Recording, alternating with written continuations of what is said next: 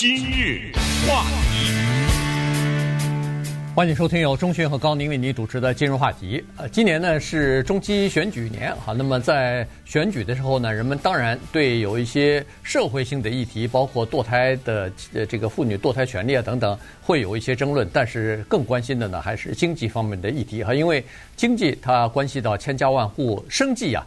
呃，所以呢，今天我们就稍微的来再跟大家来聊一下有关于呃通货膨胀、供应链等等这些问题哈。因为大家总是在担心说，哎呀，这次现在我们到超市买东西，呃，看到的价格是越来越贵，然后汽油价格也是居高不下，这种情况会持续多久啊？到年底会不会结束啊？等等啊。我们都知道，这个战争肯定会结束。哦，俄乌战争不管它怎么样惨烈，但是它总有结束的一天。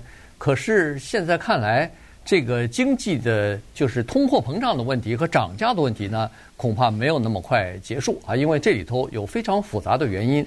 除了二零二零年的疫情使得这个供应链出现一些中断和这个供应链的交货出现一些问题，商品出现短缺之后呢，再加上呃。俄乌战争啊，使得汽油、天然气的价格、能源价格和大宗商品，比如说粮食啊、什么各种这这方面的价格大幅上涨，本身就进一步推高了这个通货膨胀的呃这个严重性哈。再加上在这个疫情之前，才在前总统川普的这个呃执政期间呢，又推出了美国优先和去全球化的这个运动，所以实际上是有好几股力量。同时作用，把整个我们享受了三十年的这个全球呃这个一体化、经济一体化和全球贸易，让我们享受到的低成本的这个生活方式啊，恐怕一去不复返了。是，那么这个呢，归根结底就归到了两个字，叫做物价。而这个物价呢，跟我们普通的老百姓每一个人都息息相关。可是，在这背后呢，有大型的经济。不管是人为的操作，还是它的自然规律的发生作用，如果从一个比较理想的经济角度来看这个问题呢，那就是老百姓正如去超市一样，在一个理想的状态下，他不应该知道，在水果蔬菜这方面还有一个东西叫四季，对吧？我们早都已经不知道什么季节出什么水果了。那苹果三百六十五天哪天没有啊？对不对？对。这是一个正常的情况，老百姓呢不需要花心思去问，哎，现在是冬天，你哪来的苹果？因为人类已经解决了这个问题。那用在物价上面，其实一个理想的国家也应该是这样，老百姓不应该去知道什么叫供应链，老百姓其实也不需要知道什么叫做晶片短缺，可能也不会去理解通货膨胀或者是萧条等等，因为通货膨胀啊、萧条啊等等，这背后。可能至少得上几门课吧，对不对？呃，简单的说是可以，但是你要深度的去讨论这些，那大学得上点课吧。所以，如果一个国家治理有方的话，或者现在的整体的经济情况是一个理想状态的话呢，你就过你的日子，呃，就享受你的电视节目，不要去关心这个。可是呢，麻烦的这个已经不是一个国家的治国有方了，因为全世界呢。都交织在一起了，就是刚才说的将近三十年的全球化是一个东西，叫做疫情，是砸下了这最后一锤子。这疫情呢，就告诉我们，全球化呢有它的代价，而既然有代价，那它一定曾经有过辉煌啊，它一定有过好处。正像美国的贸易代表戴琪最近所说的那样，他说，物价低廉是一种奢侈。嗯，他说这种奢侈呢是非常脆弱的，当然扛不住疫情这迎头一击啊。所以过去的没有疫情的时候啊，有一些东西叫所谓耐用品，对吧？汽车不就是耐用品吗？对。呃，谁每个礼拜换汽车呀？对不对？那面包不就是非耐用品吗？衣服也算是非耐用品吧。呃，所以过去呢，耐用品能撑住，比如出现一些什么问题的话，如果没有供应链，因为供应链不是疫情人出不来啊，工厂关了这个问题，对不对？那么它还可以撑住。有一些所谓的非耐用品，呃，食物啊，甚至是玩具啊等等啊，它可能会涨，面对通货膨胀。但是呢，能够被那种所谓耐用品给抵住。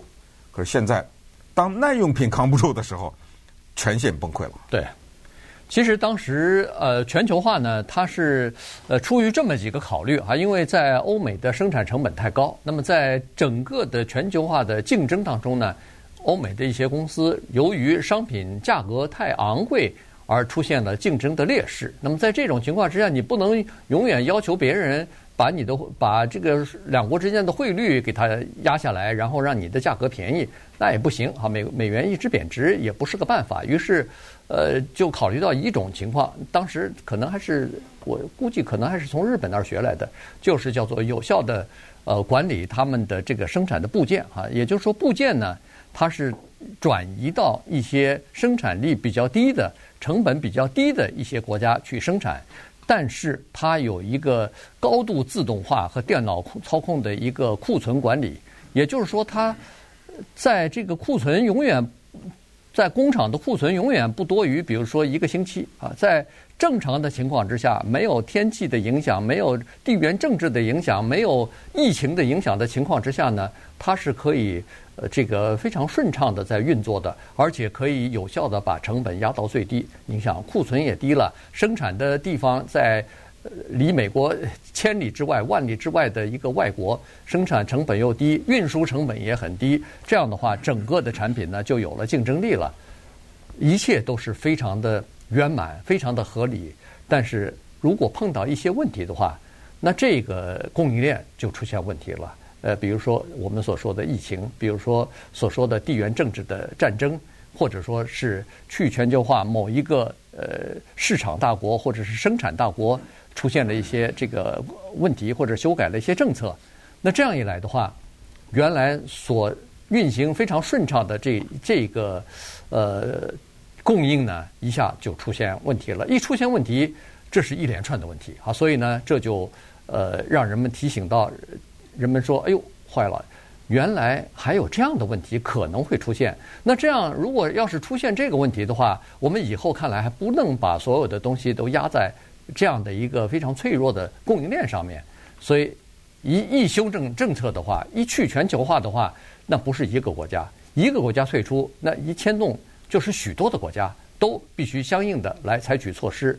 那这样一来的话。”通货膨胀就造成了。所谓造成，就是你如果没有这个在低收入的、低成本的这些国家生产东西的话，那你的呃有效率，你的这个呃价格就不能保证在低水平来进行竞争了。但是问题，为了它的战略的需求呢，它还必须哪怕是高成本，它也必须要把有一些产业转回到国内来。所以这个就使得整个的问题呢。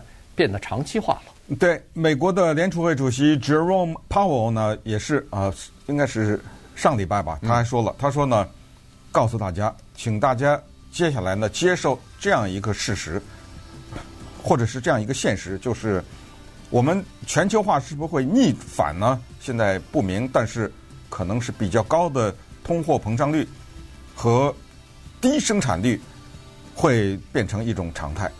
所谓低生产力，就是你把你那个生产的在海外生产都拿回来了，嗯，对不对？这成本就提高了。但是呢，Powell 他说了，他说这样的一种运作呢，它可能会更有韧性，可能是更活跃，可能是更健康一点，是这么回事吗？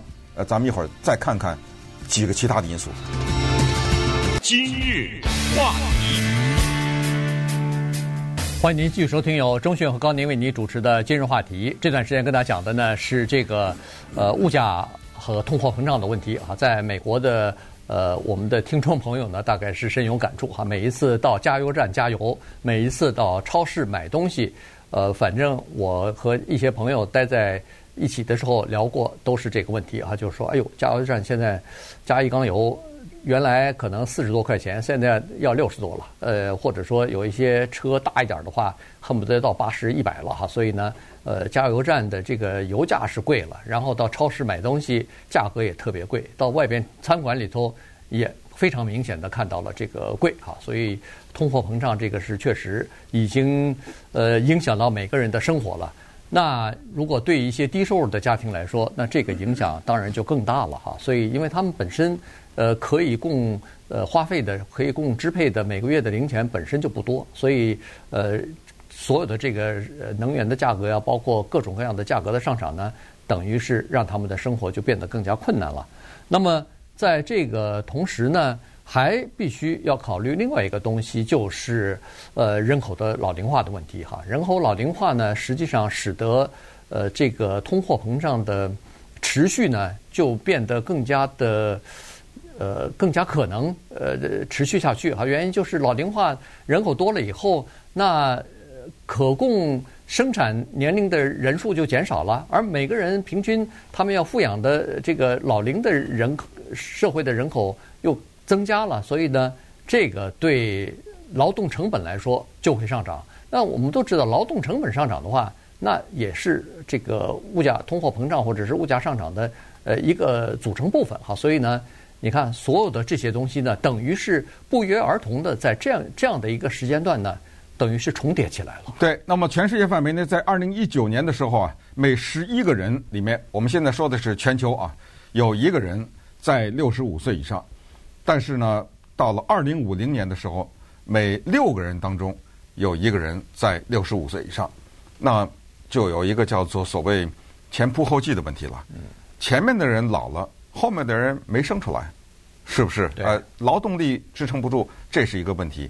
我还想再强调一下关于全球化的问题，因为全球化这个问题呢，造就了当代的唐纳德·川普这个总统。因为由于全球化的原因，让美国的劳工付出了代价，工厂关门，老百姓失业，对不对？工人失业，所以大家造反。我要强调的是，这个就是在这种时候，当我们谴责全球化的时候，可能有一派人比较多的是保守派的人说：“那么当时工厂要外往迁的时候，你怎么政府不管呢？”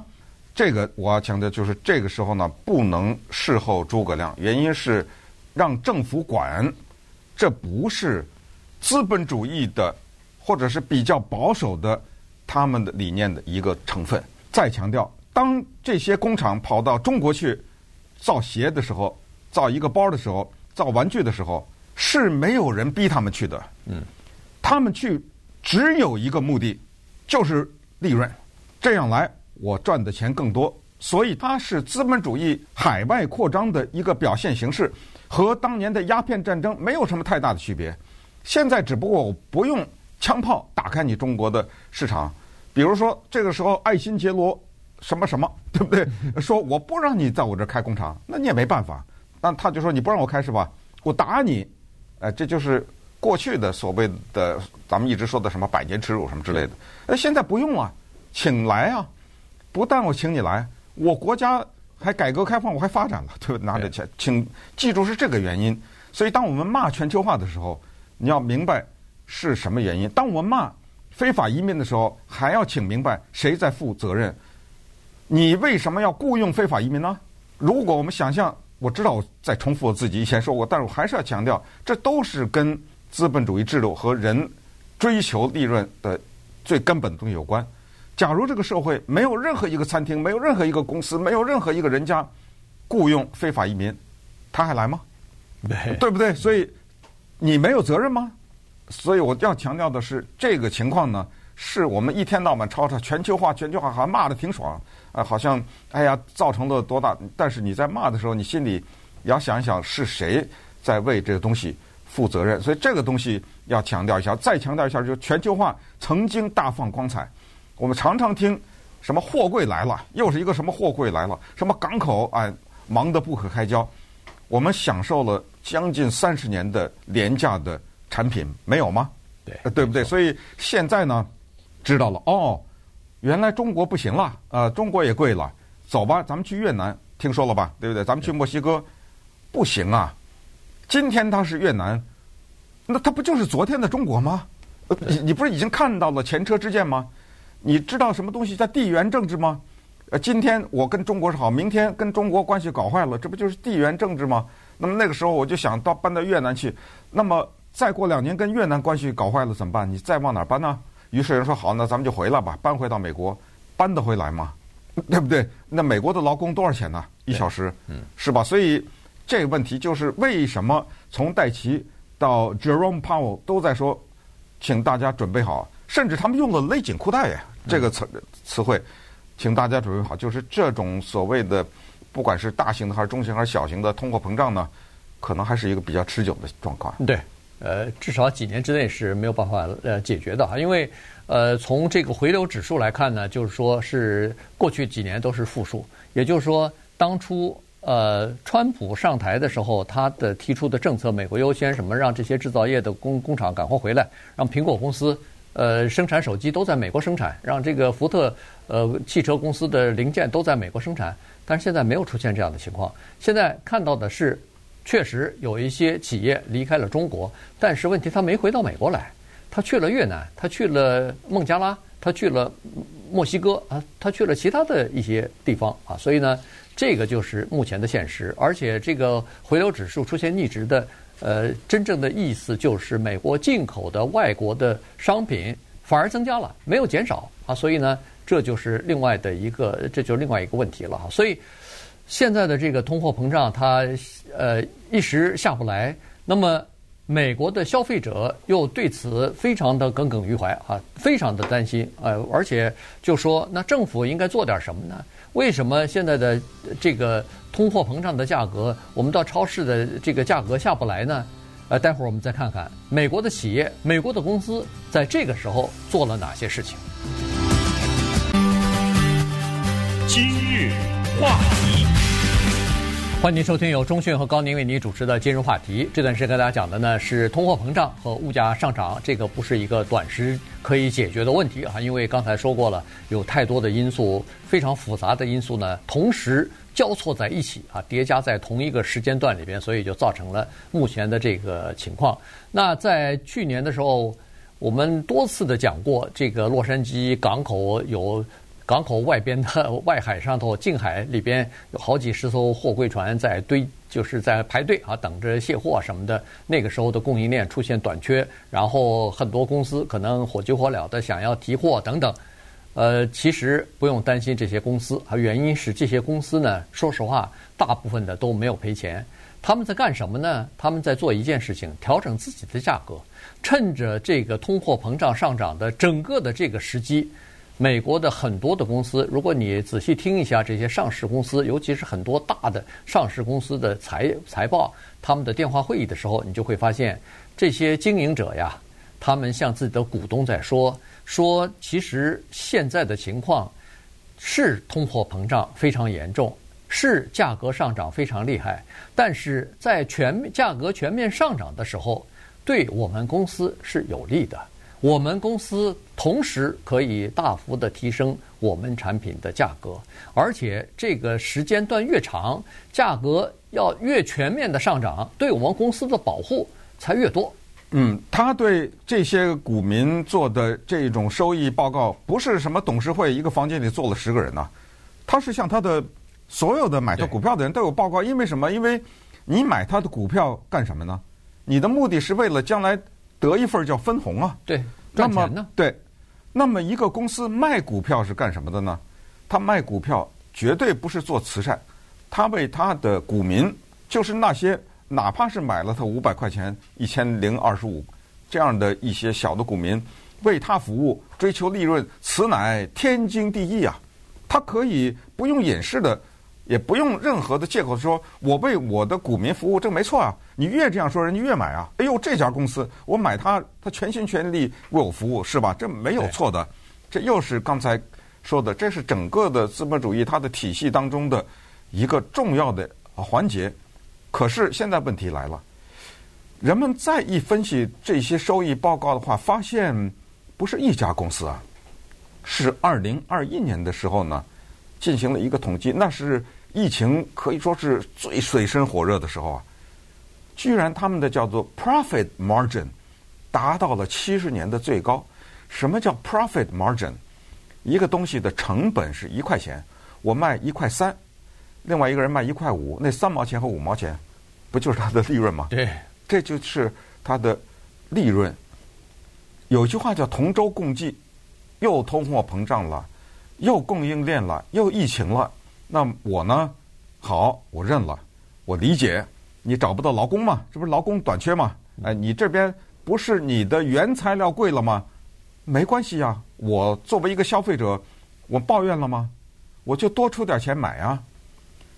怎么你那儿没损失啊？知道吧？这个就是老百姓哦，现在才发现，原来有一些公司是毫不掩饰的发疫情财和通货膨胀。为什么呢？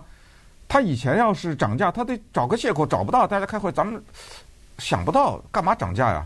现在他说了，哎，我现在劳工我找不到，涨价，我那儿啊货压在港口呢，对不起了啊，我这剩的不多了，仓库里涨价。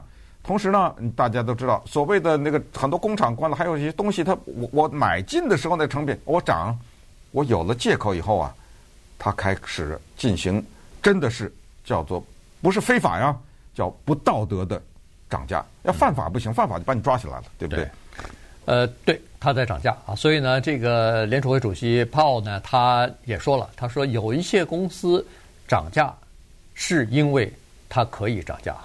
这句话说的非常残酷，就是说它可以不涨，但是它也可以涨。为什么可以涨？因为你消费者没有别的选择。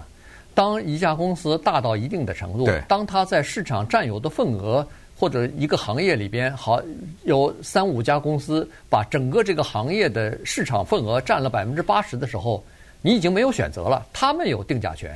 所以刚才就说，当通货膨胀、当涨价是全面的、是长期的在涨的时候，这些公司趁机涨价是不可避免的，而且它是大幅涨价，因为它可以涨，因为消费者没有其他的选择，必须要涨。一包尿布、一个牙刷，你想想看，都是一些小的东西，可是问题，你你得买呀，它不是可买可不买的东西啊，对呀，你必须得买，而且你只有这些选择，你挑来挑去，尿布只有。那几家公司生产牙刷也是一样哈，所以很多的这个生活的必需品和消费品有有很多都是固定的一些一些公司他们生产的，所以它涨价以后，而且它涨得让你不知不觉当中，你说啊必须得买一个一一一把剃须刀，你说涨涨个两毛钱这不算多，可是问题也架不住它叫积少成多呀，所以在这种情况之下呢，这个。美国的公司趁机也就开始涨价了，也就是说，现在你看能源价格，美国是最大的石口呃石油的生产国，呃是可以输出啊，自己供自己，呃除此之外呢还还有多余可以输出。现在能源价格这么贵，汽油价格呃石油价格在国际市场这么贵，为什么美国的石油公司它不多生产很多的石油来把这个供应端给它充足了以后，它不价格就降降下来了吗？美国石油公司说的非常明白，是说我们现在不想多生产，原因是我们想要利用这个石油高价的时候来赚点钱。我生产多了以后呢，石油的高价一下子就回落了，回落了以后对我的公司没有任何好处，我为什么要这么做呢？